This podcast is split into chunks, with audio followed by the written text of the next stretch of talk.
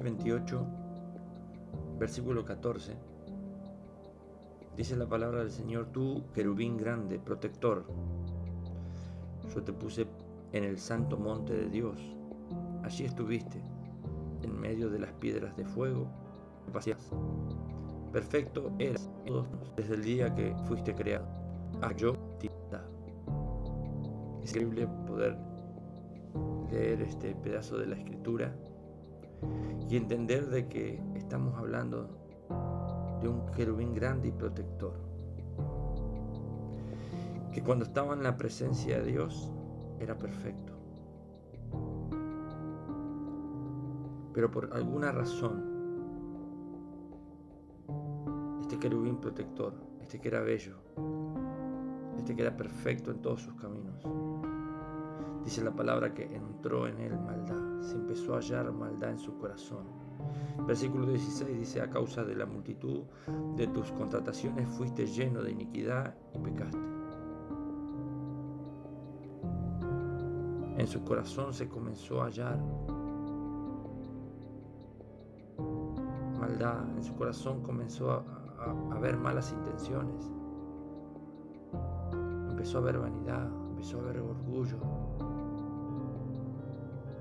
y fue la caída de este querubín. Fue la caída de su perfección. Él estaba en la misma presencia de Dios. Y el final del versículo 16 dice, por lo que yo te eché del monte de Dios y te arrojé entre las piedras de fuego, oh querubín protector. Se enalteció tu corazón a causa de tu hermosura corrompiste tu sabiduría a causa de tu esplendor. Y yo te arrojaré por tierra delante de los reyes. Te pondré para que te miren, para que miren en ti. Con la multitud de tus maldades y con la iniquidad de tus contrataciones profanaste tu santuario. Este querubín protector hoy lo conocemos como Satanás. Él estaba en, el esplendor de la gloria de Dios. Él estaba en una posición única delante del Señor. Él era perfecto. Él era hermoso. Pero permitió que algo de maldad comience a ver. A veces la maldad no va a comenzar por acciones malas hacia otras personas. A veces la maldad comienza en nuestro corazón. Empezamos a vernos más importantes que los demás de una manera egoísta.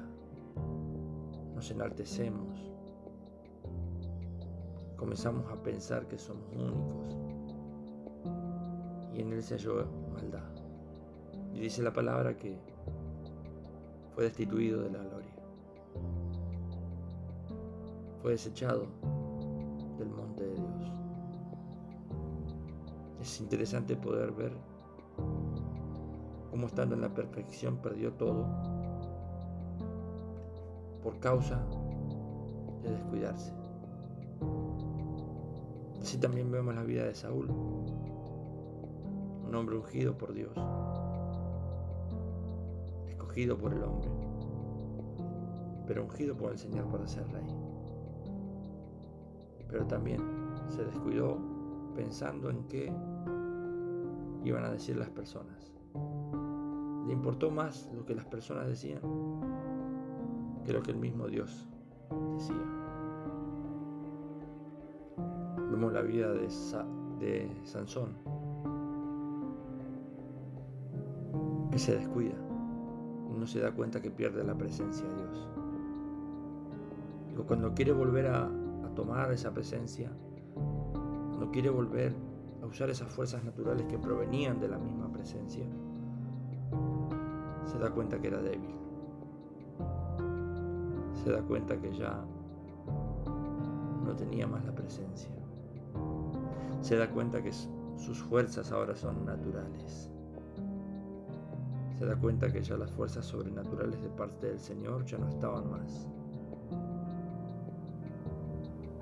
Es interesante poder ver cómo la presencia del Señor en nuestras vidas nos da esplendor, nos da hermosura, nos da fuerzas. La presencia del Señor en nuestra vida nos posiciona en lugares. Es interesante ver cómo la bendición en nuestra vida es el mismo Jesús. Tener a Jesús en nuestra vida, conocer al Jesús, vivir con Jesús en nuestra vida es la bendición. No se trata de lo externo, ni aún de todo lo transformado que seamos, sino la verdadera bendición en nuestras vidas es la presencia de Dios en nosotros. Esa presencia de Dios te da hermosura, esa presencia de Dios te perfecciona, te posiciona, te da fuerzas para seguir. Esa, esa, presencia realmente es nuestra mejor temporada. La mejor temporada que puedas llegar a vivir en tu vida va a llegar cuando comiences a buscar al Señor, poniendo primero a Dios en tu vida. La mejor temporada de tu vida comienza con una decisión, con ser determinante.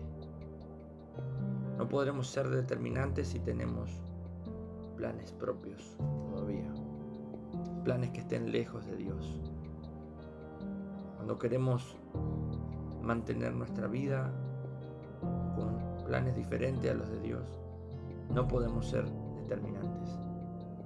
si no podemos ser determinantes, no podremos ser como esa mujer que entre medio de una multitud enorme de personas decidió, aunque sea, tocar el borde del manto de Jesús.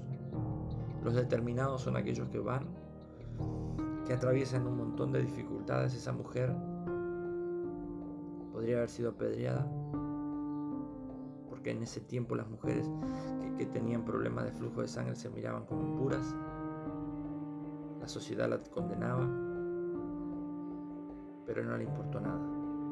Ella dijo, necesito tocarlo y yo sanaré. Y se determinó. Seguramente la pisaron, la empujaron. Ya se sentía humillada por la enfermedad que tenía, pero aún más se humilló. Se arrastró, pero tocó el borde del manto del Señor. Aquellos que se animan a tocar un poco de la presencia del Señor van a querer más. Pero aquellos que se animan a tocar un poco de la presencia del Señor verán la bendición en su vida comenzarán con su mejor temporada, comenzarán con el mejor de los tiempos en su vida. Y esa mujer desde ese día en adelante comenzó a caminar su vida sin lo que le afligía. Esto me dice que hay cosas que en, en nuestras vidas que nos están afligiendo, que necesitamos que el Maestro las toque. Necesitamos encontrarnos con la presencia de Dios. Necesitamos encontrarnos con la perfección, con la hermosura, con todo lo que Dios es y se empieza a reflejar en nuestras vidas.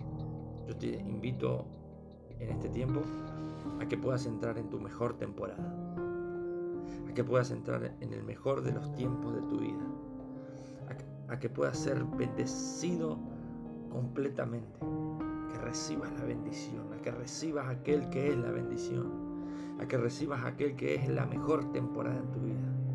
Yo quiero decirte que todo va a cambiar, que todo va a ser transformado.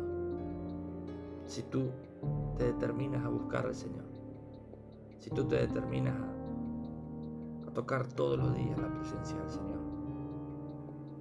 la perfección, la hermosura, la fuerza, la sanidad, nuevo tiempo, Él que es la bendición, Jesucristo, tocará tu vida y de ahí en adelante nunca jamás, nunca jamás volverás a andar en tu vida